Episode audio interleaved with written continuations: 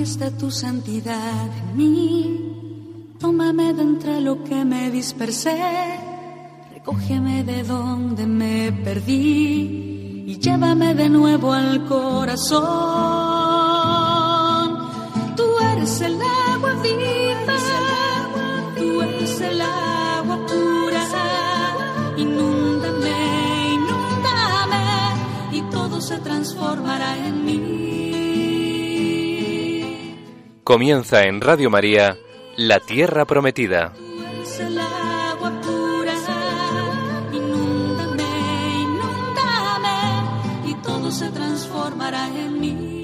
Un programa presentado por Beatriz Ozores. Se abrirá tu lluvia. Mis rocas ya no harán daño a nadie. Mis montes se harán camino para todos. Pasto abundante medicina será para todo el que coma de mí. Yo seré la tierra que emana leche y miel. Buenas tardes, queridos oyentes de Radio María. Aquí estamos con vosotros un sábado más compartiendo la palabra de Dios en el programa La Tierra Prometida. Buenas tardes, Fabián. Muy buenas tardes, Bea. Tenemos a Fabián Melendi con nosotros. Vamos a invocar al Espíritu Santo, si te parece, Fabián, antes de comenzar, a ver si nos ilumina. Respira en mí, oh Santo Espíritu oh Espíritu Santo, para que mis pensamientos puedan ser todos santos. Actúa en mí, oh Espíritu Santo, para que mi trabajo también pueda ser santo. Atrae mi corazón, oh Espíritu Santo, para que sólo ame lo que es santo. Fortaléceme, oh Espíritu Santo, para que defienda todo lo que es santo. Guárdame, pues, oh Espíritu Santo, para que yo siempre pueda ser santo. Bueno, pues con esta invocación comenzamos nuestro programa de hoy en el que vamos a continuar con el libro de los jueces. El programa pasado comenzábamos con este libro, con el libro de los jueces. Josué ya, ya había muerto y los israelitas eh, ahora tienen que continuar su vida en la tierra prometida. Antes de comenzar a narrar la historia de, los jueces de Israel, veíamos cómo este libro comienza con un prólogo, un prólogo que se divide en dos partes. La primera parte trata de la llegada de las tribus, de las tribus israelitas a la tierra de Canaán y del progresivo eh, asentamiento en sus territorios. Y la segunda parte, con la que vamos a continuar hoy, expresa la enseñanza teológica fundamental del libro, bueno, tanto del libro de los jueces como yo me atrevería a decir casi que de toda la Biblia. Y es que Israel permanece, permanecerá en esa tierra mientras sea fiel al Señor. Y ese va a ser el, el problema de Israel y el problema yo creo que, que, de todos nosotros a lo largo de nuestra vida, pues esa incapacidad para permanecer fieles al Señor.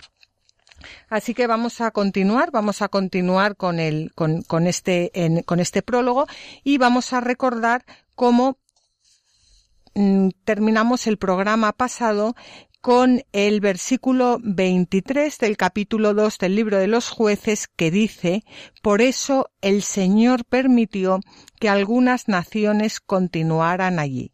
No las expulsó de inmediato ni las entregó en manos de Josué.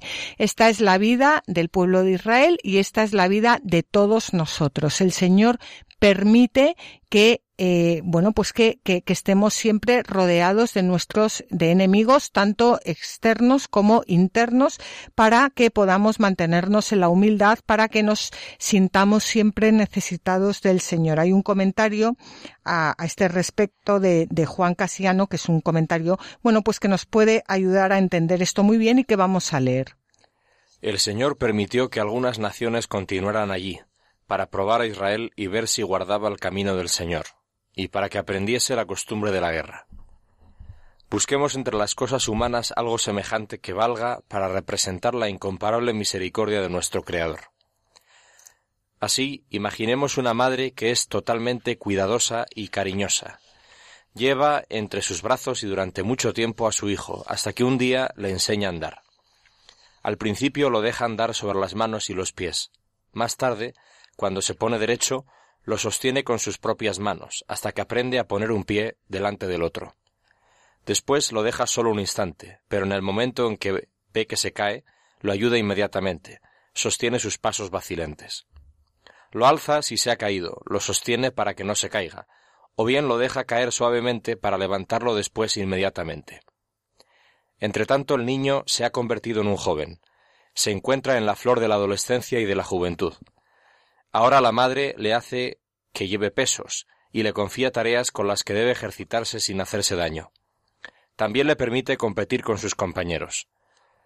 Nuestro Padre que está en los cielos sabe mucho mejor que todas las madres quién es al que debe llevar en el seno de su gracia, quién debe ejercitarse delante de sus ojos en la virtud, dejando libre su voluntad. Pero también cuando lo deja solo, continúa y ayudándolo en las fatigas, escucha sus quejas, no se esconde cuando es buscado, y acaba liberándolo de los peligros sin que él se dé cuenta.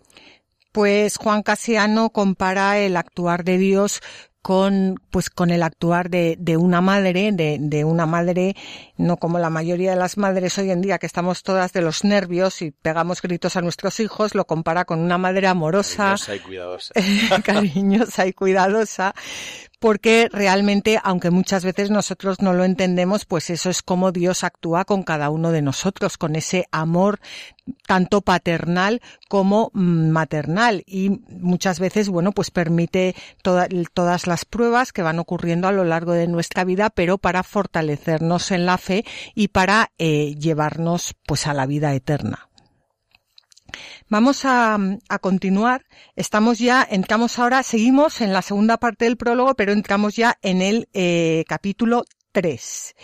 Y mm, vamos a ver cómo estas, eh, estos pueblos cananeos, estas gentes cananeas, permanecen en la tierra de Canaán. Y como ya he dicho antes, esto es algo que vamos a ver a lo largo de, bueno, pues de todo el asentamiento del pueblo de Israel en esta tierra de Canaán y a lo largo de toda la Biblia y a lo largo de todas nuestras vidas.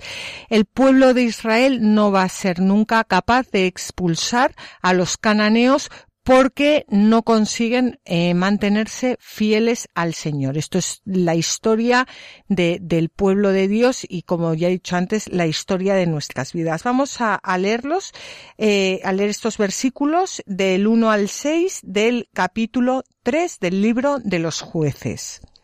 Estas son las naciones que el Señor dejó para poner a prueba ante todos los israelitas que no habían conocido las guerras de Canaán para que las generaciones de israelitas que no habían tenido esa experiencia aprendiesen a luchar. Estas sirvieron para probar a Israel y ver si obedecía los mandamientos que el Señor había impuesto a sus padres, por medio de Moisés. Los israelitas vivían con los cananeos, hititas, amorreos, pereceos, jebeos y jeuseos. Se casaban con las hijas de aquellos, les entregaban a sus propias hijas en matrimonio y daban culto a sus dioses. Bueno, pues ya nos lo dice la Biblia, que son la, eh, nos habla de las naciones que el Señor deja para poner a prueba a todos los israelitas que no habían conocido las guerras de Canaán para enseñarles a luchar, para enseñarles a luchar por, por la vida eterna. Y estos pueblos eh, son los cananeos, los hititas, los amorreos, los pereceos, los jebeos y los jeuseos. ¿Cuál es el problema del pueblo de Israel? El problema del pueblo de Israel es que se se mezclan con ellos, se casan con ellos, les entregan a sus propios hijos en matrimonio y dan culto a sus dioses. La Biblia no dice que no, que no se puedan casar con ellos.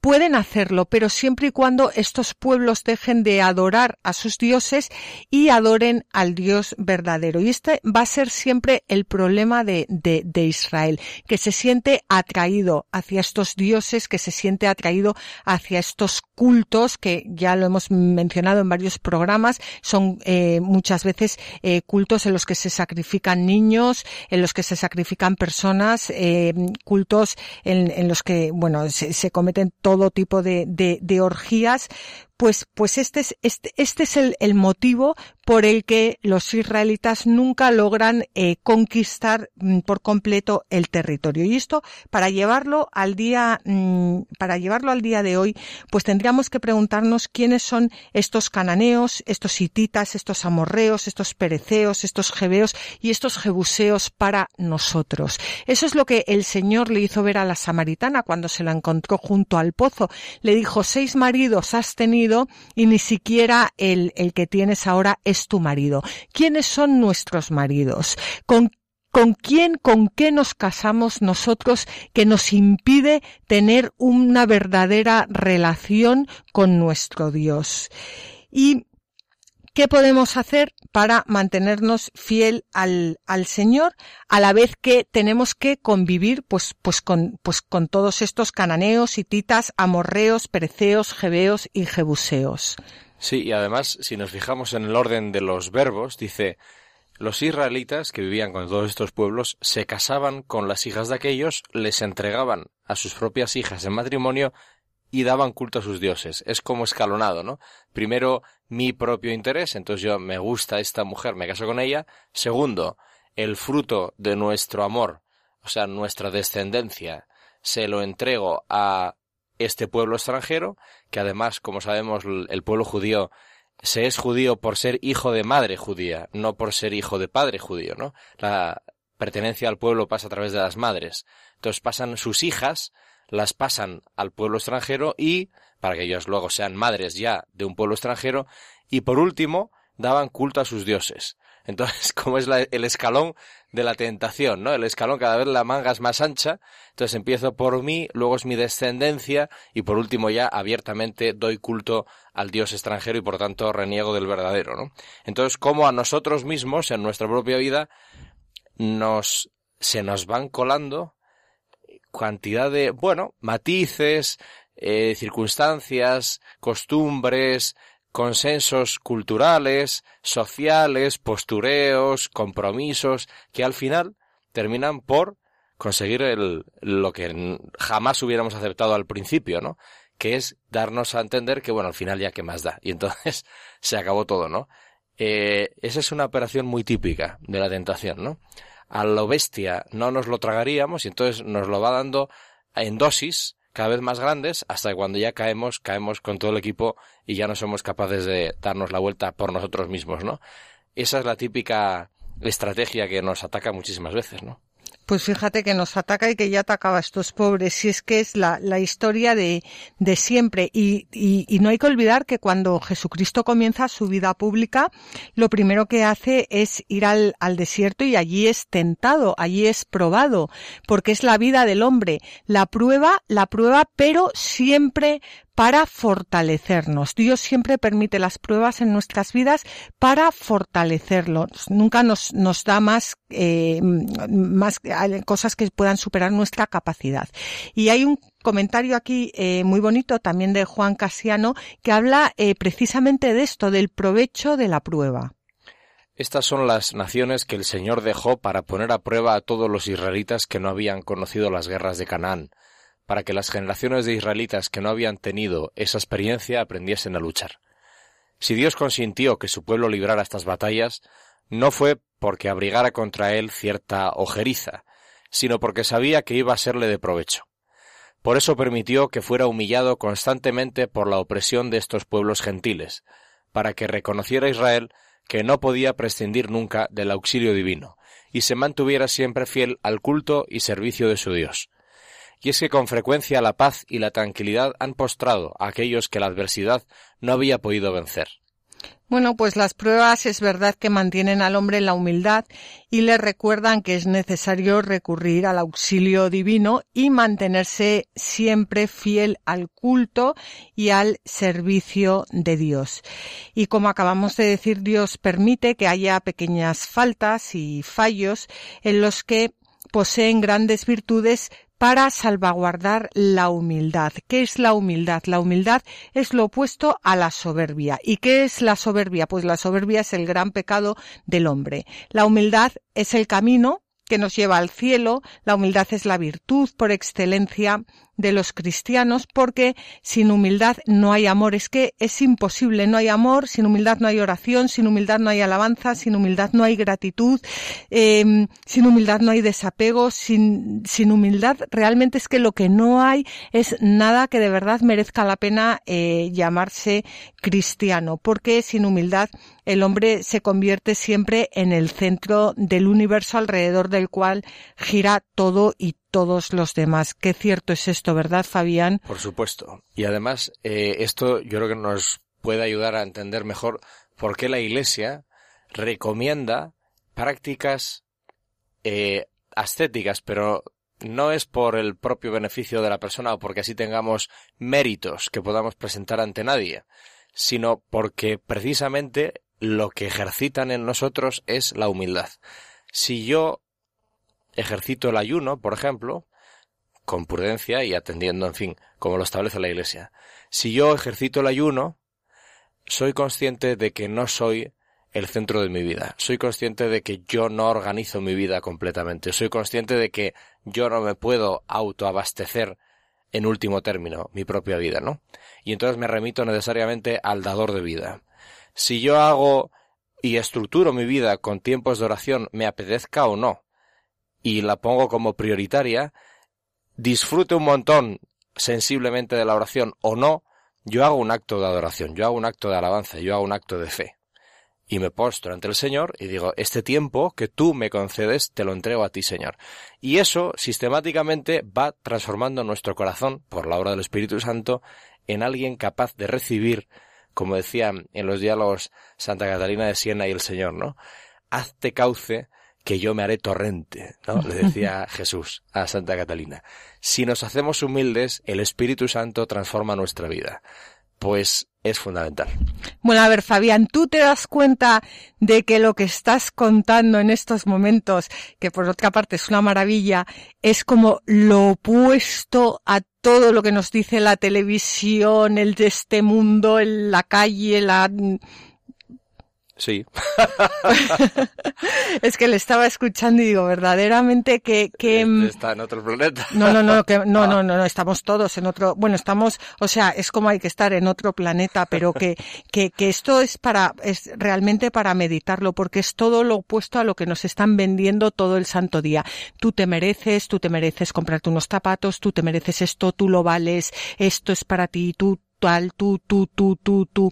Y, y bueno, pues hay que volver siempre a la Biblia porque aquí es donde de verdad encontramos, eh, pues, pues bueno, ya lo dijo Jesucristo, ¿no? El camino, la verdad y la vida.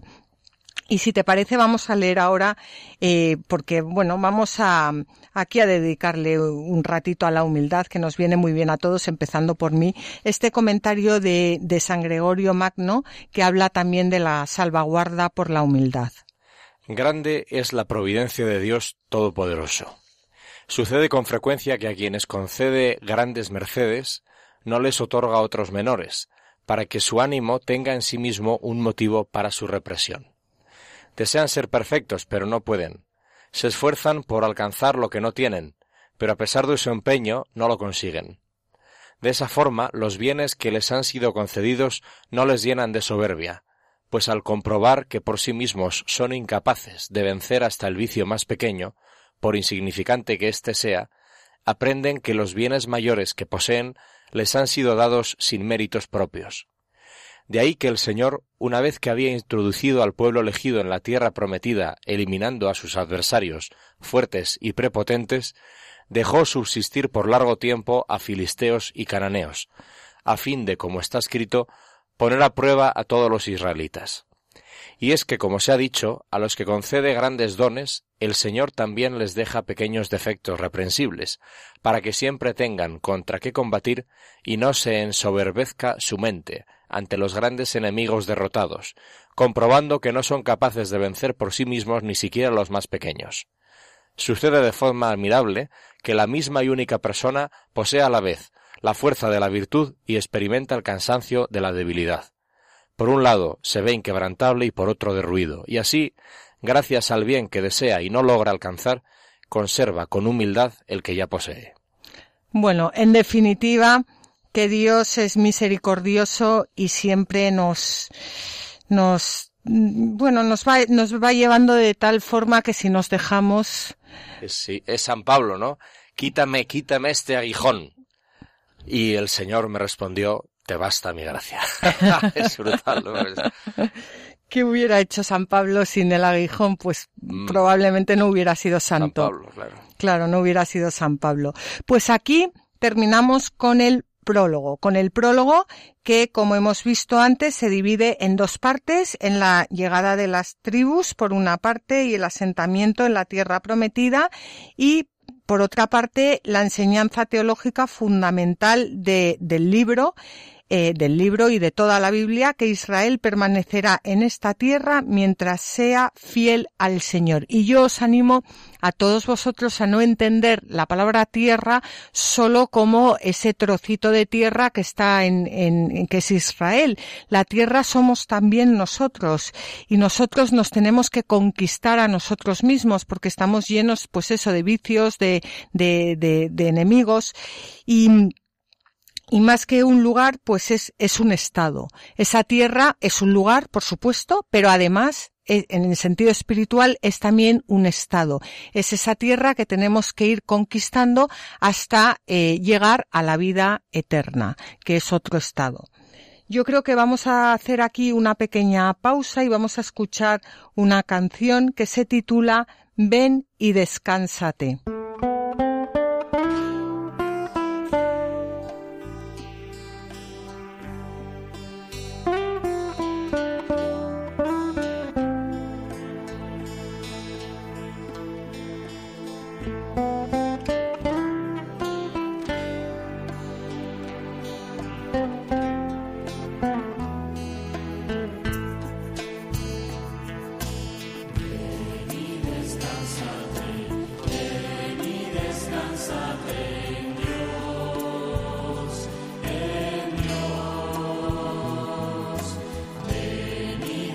descánzate, ven y descánzate.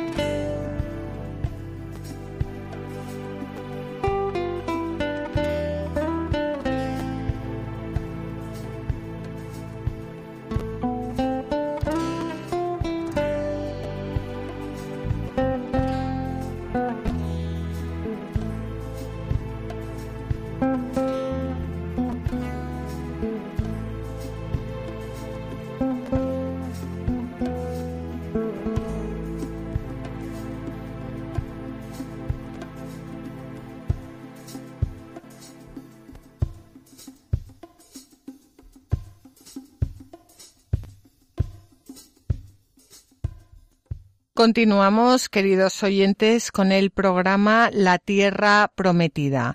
Somos Fabián Melendi y Beatriz Ozores. Estábamos hablando del libro de los jueces. Acabamos de terminar con el prólogo. El pueblo de Israel ha entrado ya en la Tierra Prometida, se ha sentado y, bueno, pues ahora va a comenzar su aventura en esta tierra. Y comenzamos ahora con los jueces. Vamos a leer el capítulo 3 del libro de los jueces, versículos 7 al 8. Los israelitas hicieron el mal a los ojos del Señor. Se olvidaron del Señor su Dios y dieron culto a los Baales y a las Aserás. La ira del Señor se encendió contra Israel y los entregó en manos de Cusán Risataim, rey de Aram Naraim los israelitas fueron sus vasallos durante ocho años. Pues aquí tenemos el, algo que se va a repetir, como ya hemos dicho antes, a lo largo de toda la historia, tanto de los israelitas como eh, de nuestras vidas. Los israelitas hacen mal y cuando hacen mal y por haber hecho mal son oprimidos. En este caso, siempre en el libro de los jueces van a ser oprimidos por un rey.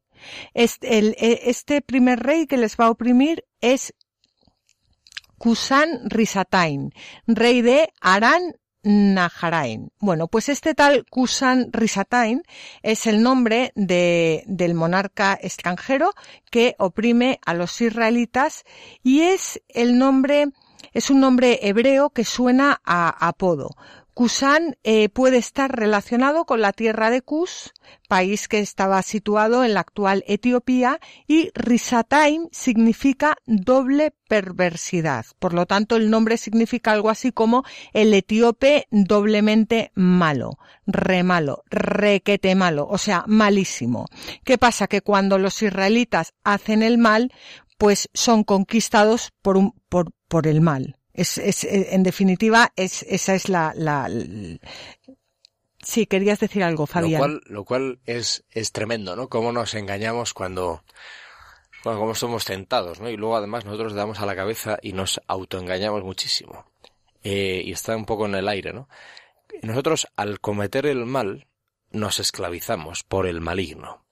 Y entonces el Señor, al darnos el camino de la vida, nos indica por dónde hay que hacer el bien, ¿no? Pero eso significa por dónde hay que liberarse, o sea, cómo hay que ser libres, ¿no? Para ser libres nos liberó Cristo, que dice San Pablo, ¿no? O dice el Deuteronomio eso de hoy pongo delante de ti el bien y el mal, escoge la vida, ¿no? O no te entregues a la muerte y tal. Eh, y, y sin embargo estamos convencidos de que cuando yo hago el mal soy autónomo y conquisto mi felicidad, ¿no? Esa es la gran, en fin, nuestra gran decadencia, pensar que cuando yo me estoy empozando, en realidad estoy construyendo mi vida, mi futuro, ¿no? Y luego cuando nos queremos dar cuenta, estamos en las garras de alguien que tiene poder sobre nosotros, ¿no? Y solo, solo el Señor nos puede sacar de ahí. Pues es, eh, bueno, ¿cómo es mejor prevenir que curar? Siempre y en todo momento. Pues desde luego, lo que pasa es que eso que has comentado tú ahora, qué difícil es de ver, ¿verdad? Exacto, ahí estamos, ese es el problema, sí.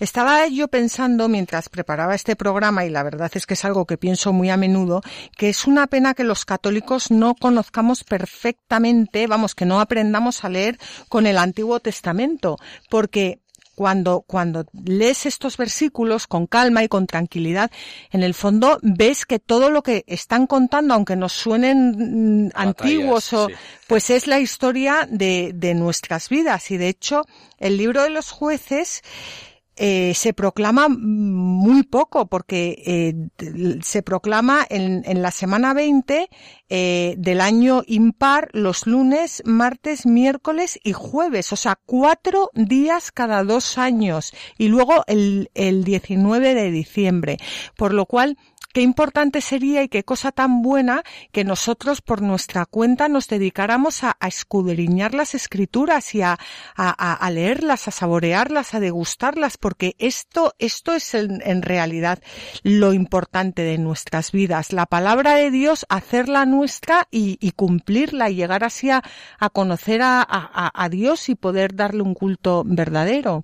Y, y, yo creo que nos da mucha fuerza caer en la cuenta a través del Antiguo Testamento de que formamos parte de un plan que Dios ha trazado y traza desde hace milenios, y que ahora mismo estamos inmersos en un paso de esa historia, después de Cristo, pero pertenecemos también de forma original o de forma muy primaria era el pueblo de Israel, ahora es la Iglesia, y avanzamos para incorporar al mundo, ¿no? Ese es el plan de Dios, y cuando nosotros caemos en la cuenta de que no solo nos habla de nosotros, que evidentemente lo hace, sino que nos habla de quiénes somos en realidad miembros de ese pueblo que el Señor escoge para salvar al mundo, es fantástico, ¿no? Porque te da una identidad auténtica, te da una identidad sólida y por tanto te da libertad para situarte en tu momento histórico, en tu sociedad y en tu cultura que te toca, con la libertad de saber quién eres y de saber a qué historia perteneces, ¿no? Yo creo que eso te da una fuerza que, que te da la libertad, ¿no? Por supuesto, por supuesto.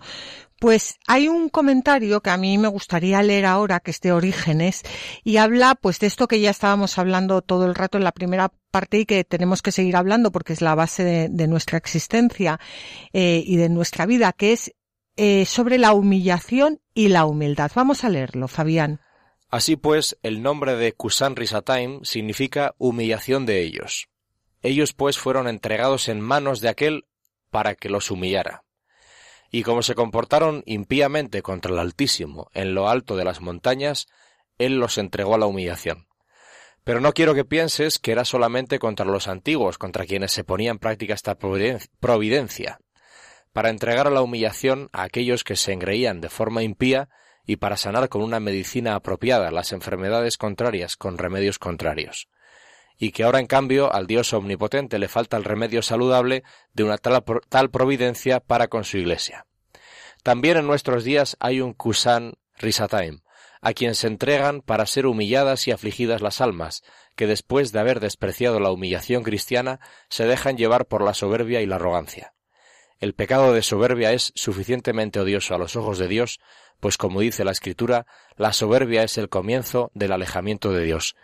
Y dice también la Escritura en otro lugar, Dios resiste a los soberbios, pero da su gracia a los humildes. Bueno, pues aquí estamos. Humildad opuesto a la soberbia. La humildad, para ganar en humildad, eh, es a través de la humillación. Para ganar en soberbia, pues es todo lo contrario, es a través del engreimiento. Así que Dios permite a este, a este rey, Kusan Risataim, que, que, mm, bueno, pues que, que, que ataque a los israelitas y los israelitas son sus vasallos, serán sus vasallos durante ocho años. Pero vamos a ver lo que ocurre a continuación. Los israelitas clamaron al Señor y el Señor les suscitó un Salvador que los libró, Otniel, hijo de Kenaz, el hermano más pequeño de Caleb. El Espíritu del Señor permaneció sobre él y Otniel juzgó a Israel y salió a la guerra. El Señor puso en su mano a Cusán Risataim, rey de Aram, a quien venció. El país descansó durante cuarenta años. Luego Otniel, hijo de Kenaz, murió. Pues el primer Salvador enviado por Dios para librar a su pueblo es Otniel. Otniel, que es del clan de Caleb. ¿Os acordáis que Caleb había, eh, se había introducido junto con eh, Josué para conquistar la tierra prometida y eran los dos o los dos únicos que habían animado a entrar en la tierra y a conquistarla. A estos enviados por el Señor se les llama jueces. La raíz hebrea que se utiliza para designar a estos personajes y para designar su función tiene un significado mucho más amplio que lo que entendemos hoy día por juzgar. Y aunque juzgar era una de sus tareas, la función principal de estos jueces era la de gobernar tanto en el ámbito civil como en el ámbito militar. Sobre ellos recaía la responsabilidad de resolver pues situaciones comprometidas, liberar a los oprimidos o incluso restaurar la justicia. Y la narración de su actividad salvadora siempre se va a ajustar al siguiente esquema. Esto lo vamos a ver en, en, todos los jueces. Eh, primero, los israelitas hacen el mal a los ojos del Señor. Después, justo por ese motivo, porque han hecho el mal, porque se han alejado de Dios, son oprimidos por sus enemigos, dominados por sus enemigos. Cuando son dominados por sus enemigos, los israelitas claman al Señor. ¿Y qué hace el Señor? Les suscita un Salvador. Ese Salvador, impulsado por el Espíritu del Señor, los libra de sus opresores y el país descansa y alcanza de nuevo la paz. Y desgraciadamente cuando ya descansa y alcanza la paz, pues al cabo de un tiempo vuelve a empezar otra vez.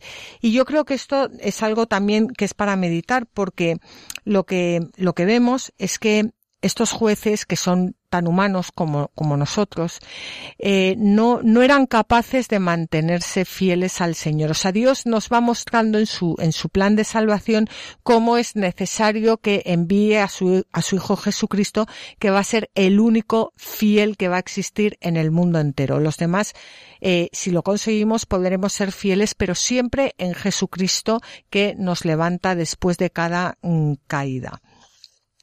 Hay un comentario aquí también de Orígenes que nos habla de este juez de Otniel. Vamos a leerlo. Otniel significa tiempo de Dios para mí. Por este Otniel, pues, fue liberado de la humillación de la esclavitud aquel primer pueblo, y se devolvió al pueblo aquella paz, que tiempo atrás habían ahuyentado la soberbia y los múltiples crímenes de la plebe. Bueno, pues es impresionante ver cómo la palabra de Dios deja claro que todos los males, como ya hemos dicho antes, llegan a Israel por alejarse del Señor, que el mal en sí mismo consiste en alejarse del Señor, que es algo que nosotros no terminamos de entender. Mira, esto viene al caso porque ayer había en un grupo, eh, en una reunión estaban preparando una actividad de verano y entonces la reunión consistía en que hay que educar a los niños en los valores del Evangelio. Y entonces después de la reunión, eh, otra persona y yo comentábamos, ya ha llegado el momento en el que los niños te preguntan inmediatamente, ¿por qué tengo yo que comportarme así? A lo mejor esto hace años no sucedía porque estaba todavía un poco en la cultura, pero ahora ya la gente pregunta, ¿y yo por qué tengo que hacer eso? Si además parece que me quedo atrás si hago eso, ¿no? Con lo cual, educar en valores es ridículo. Solo quien se encuentra con Jesucristo aprende a vivir como Él. Solo quien se deja transformar por Jesucristo encarna, hace suya, deja que se haga suya la propia vida de Jesús en él. Y por tanto, esos valores se producirán en su vida, guiarán su vida, pero no porque los intenta alcanzar, sino porque el Señor empezará a transformar su corazón y entonces su vida se teñirá de los mismos valores que conformaron la vida de Jesús, ¿no? Entonces, eh, ¿por qué el mal está en apartarse de Dios? Porque el único bueno es Dios, que dice el, cuando el joven rico, ¿no? Porque me llamas bueno, solo hay un bueno y ese es Dios. Si nosotros nos apartamos de Dios, como no somos autosuficientes, nos enganchamos a la otra opción. Siempre necesitamos que alguien nos apoye, nos soporte, ¿no? Y si no es el Señor, que es el que nos tiene que apoyar, nos apoyaremos en su contrario, ¿no?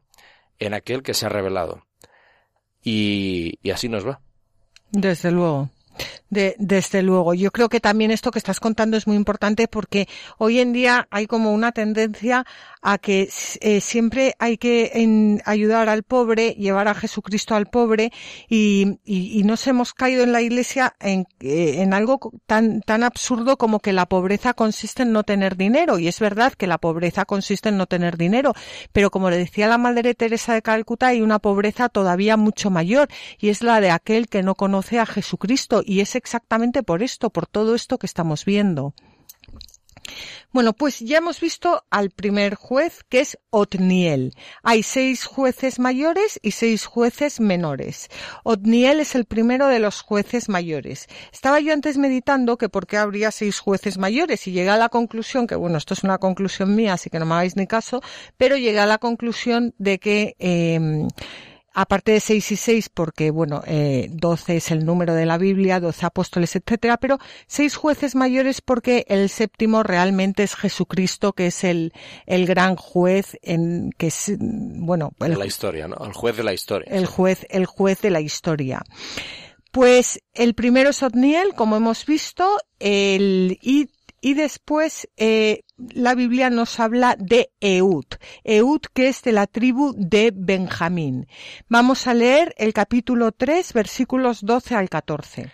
De nuevo los israelitas volvieron a hacer el mal a los ojos del Señor y por haber hecho el mal a sus ojos, el Señor permitió que Eglón, rey de Moab, fuera más fuerte que Israel. Los hijos de Amón y los de Amalek se unieron a Eglón, el cual marchó contra Israel y lo derrotó apoderándose de la ciudad de las palmeras. Los israelitas fueron vasallos de Eglón, rey de Moab, durante dieciocho años. Bueno, pues eh, Eglón es rey de Moab. Moab es una región que está al este, al este del Mar Muerto. Los moabitas, contando con el apoyo de los amonitas y amalecitas, cruzan el Jordán y se apoderan de Jericó, que es la ciudad de las palmeras, e invaden el territorio de la tribu de Benjamín van a ser vasallos, van a ser vasallos de Eglón durante 18 años. ¿Y qué pasa? Lo mismo que siempre, que una vez que, que, les han conquistado, ¿qué hacen los israelitas? Pues lo siguiente. Entonces los hijos de Israel clamaron al Señor que les suscitó un Salvador, Ehud, hijo de Gerá, el benjaminita, que era zurdo. Bueno, pues os estaréis preguntando por qué la Biblia nos cuenta que Ehud o Ehud era zurdo. Y como ya hemos dicho en varias ocasiones, lo que cuenta la Biblia siempre es importante para nuestra salvación. Por lo tanto, es importante para nuestra salvación que nosotros sepamos que Eud era zurdo. Y vamos a ver cómo el hecho de ser zurdo es de lo que se va a servir este juez para acabar con el rey de Moab. Y si logramos ir más allá de la hazaña en sí, que puede resultarnos bastante poco instructiva en sí, veremos cómo la Biblia nos enseña, entre otras cosas, a servirnos de lo que tenemos para lograr nuestras pequeñas victorias. Por ahí dicen que si la vida te da limones, pues haz limonada. Bueno, pues si eres zurdo, aprovechalo para para poner eh, eh, ese, es, eso que, con lo que Dios te ha creado al servicio de Dios. Bueno, pues los israelitas, por eh, ser vasallos de Glón, rey de Moab, tienen la obligación de pagarle un tributo. ¿Y qué hacen? Envían ese tributo por medio de Eud. Estos enviaron con él a su tributo a Eglón, rey de Moab. Ehud se hizo una espada de doble filo de un palmo de larga, se la ciñó por debajo de la ropa al muslo derecho y presentó el tributo a Eglón, rey de Moab, que era un hombre muy grueso. Cuando terminó de ofrecer el tributo, Ehud despidió al tropel que lo había llevado, y se volvió desde los ídolos que hay junto a Gilgal. Dijo al rey, Te traigo un mensaje secreto, oh rey.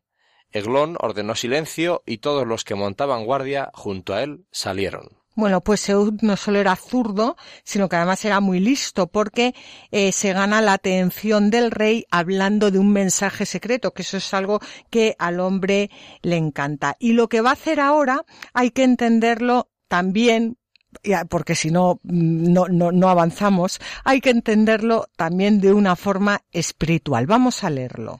Ehud se dirigió hacia Eglón, que estaba sentado en la zona de verano reservada solo para él, y le dijo tengo un mensaje de Dios para ti. Eglón se levantó del trono. Entonces Ehud alargó su mano izquierda, tomó la espada que tenía ceñida al muslo derecho y se la clavó en el vientre, de modo que la empuñadura penetró detrás de la hoja y la grasa se cerró tras ella, pues no le sacó la espada del vientre, mientras le hacía expulsar el contenido de sus entrañas. Luego Ehud salió al pórtico, dejando las puertas de la azotea cerradas y atrancadas. Cuando salió, se acercaron los criados y al ver que las puertas de la azotea estaban atrancadas se dijeron debe estar ocupado en el excusado de la zona de verano. Bueno, pues aquí tenemos a este a este rey, eh, tenemos a este rey pues, en, pues sentado en el trono, como quien dice. la historia, en fin, eh, expresa un poco la rudeza de la época, pero hay algo en lo que nos tenemos que fijar que es muy importante. Eud coge la espada, una espada de doble filo que hemos leído. Y si nos vamos a la carta eh, a los hebreos, leemos en el capítulo 4, versículos 12 al 13, leemos, Ciertamente la palabra de Dios es viva y eficaz, y más cortante que una espada de doble filo. Entra hasta la división del alma y del espíritu, de las articulaciones y de la médula, y descubre los sentimientos y pensamientos del corazón. No hay ante ella criatura invisible, sino que todo está desnudo y patente a los ojos de aquel a quien hemos de rendir cuenta. Claro, es que leer estos textos sin acudir al Nuevo Testamento es, es, es quedarnos completamente estancados, porque claro, es que, como ya hemos dicho, tenemos aquí al rey sentado en el, en el, trono. O sea, en fin. Eh, bueno, pero y al revés, es decir, ¿de dónde saca el Nuevo Testamento cantidad de formas de explicarse? De todas estas historias, ¿no? Claro. Por eso es fundamental conocerlas. Bueno, pues tenemos aquí al, al, a, a, este rey sentado en su trono y mientras tanto los guardias pues estaban, estaban esperando fuera a que el rey Eglón se, se levantara para que, que acabara lo que, lo que estaba haciendo. Y vamos a ver lo que ocurre. Aguardaron bastante tiempo, hasta quedar sorprendidos porque nadie abría las puertas de la azotea, de modo que tomaron las llaves y la abrieron. Su señor yacía muerto en tierra. Pero Ehud, mientras éstos esperaban, se escabulló, pasó por donde los ídolos y se refugió en Seirá. Cuando llegó, tocó la trompeta en la montaña de Efraín. Los israelitas bajaron con él de la montaña y éste colocándose al frente de ellos les dijo Seguidme, que el Señor ha puesto en vuestras manos a vuestros enemigos de Moab. Bajaron tras él, conquistaron los vados del Jordán hacia Moab y no dejaron pasar a nadie. En aquella ocasión derrotaron sin que se escapara ni uno a unos diez mil hombres, todos ellos fuertes y aguerridos. Entonces Moab quedó sometido al poder de Israel y hubo tranquilidad en el país durante ochenta años. Pues, en fin, el autor sagrado aquí no se detiene a hacer una valoración moral de los actos de, de. Lo que le interesa es transmitir que Ehud venció al enemigo no con, no, no gracias a sus méritos propios, sino porque Dios puso el triunfo en sus manos. Y apoyado en esta confianza, lo que hace Ehud es que llama a los israelitas a enfrentarse con sus enemigos y consigue la victoria. Yo cuando, cuando leo estas historias, Fabián, Em, en el fondo se me abre como, como un universo de esperanza porque digo, si, si es que o sea, mm, por mucho que me empeñe en verles como unos bestias, que es lo que eran, es que me veo a mí exactamente igual que ellos. Y es que Dios, igual que, que, que les mantenía en su providencia, nos mantiene a nosotros. Es que no, no, no hay diferencias. Y es que sí, o sea, son historias de, de, de unos bestias, pero es que es lo que somos nosotros. No, sin ninguna duda. bueno, pues esa es la, la historia de, eh, del segundo juez de Israel, que es Ehud. Y ahora eh, la Biblia nos narra en un versículo, en el capítulo 3, versículo 31, la historia del el primero de los seis jueces menores, que es Samgar. Le sucedió Samgar, hijo de Anat, que hirió a seiscientos filisteos con una pica para bueyes. También él salvó a Israel. Bueno, pues aquí yo creo que por ahora vamos a, vamos a dejarlo porque mm, en el siguiente programa entraremos ya con Débora, que es una juez mujer. Y, y, bueno, pues eso vamos a ver que también, también es muy importante porque Dios también cuenta con las mujeres para llevar a cabo su plan de salvación. Y no digo ahora, sino que en esa época cuando eh, las mujeres eran consideradas pues como nada, vamos, o sea, es que no, no, no, no, no era importante su existencia. No sé si tú quieres añadir algo a todo esto, Fabián que es apasionante y seguimos en el capítulo siguiente. Seguimos en el capítulo siguiente. Bueno, pues va eh, ahora, mm, queridos oyentes, hemos llegado ya, a, como hemos dicho, al final del programa y Fabián y yo os agradecemos que hayáis compartido este rato con nosotros. Por supuesto, esperamos que lo hayáis disfrutado y que además no solo lo hayáis disfrutado, sino que os entren ganas de coger la Biblia y de releer estas historias tan apasionantes y llevarlas a la vida actual y aplicarlas a, vuestras vidas. Eh, Sabéis que podéis enviar, enviarnos vuestros comentarios a la tierra prometida arroba radiomaria.es o por correo postal a Radio María, eh, Paseo de Lanceros, número 2, 28024, Madrid. Y si queréis volver a escuchar el programa, lo podéis hacer directamente en el podcast de Radio María o pedir una copia llamando al teléfono 902 500 518 o entrando en la página web www.radiomaria.es. Y como siempre, os animamos a que cojáis vuestras Biblias y no dejéis de leerlas, meditarlas y rezarlas, porque en los libros sagrados el Padre que está en los cielos sale amorosamente al encuentro de sus hijos para conversar con ellos.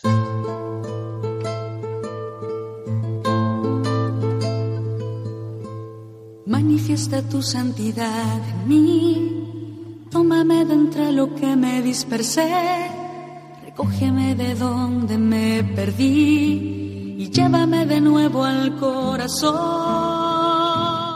Han escuchado en Radio María La Tierra Prometida, un programa presentado por Beatriz Ozores. Inúndame, inúndame, y todo se transformará en mí. Tú eres el agua viva, tú eres el agua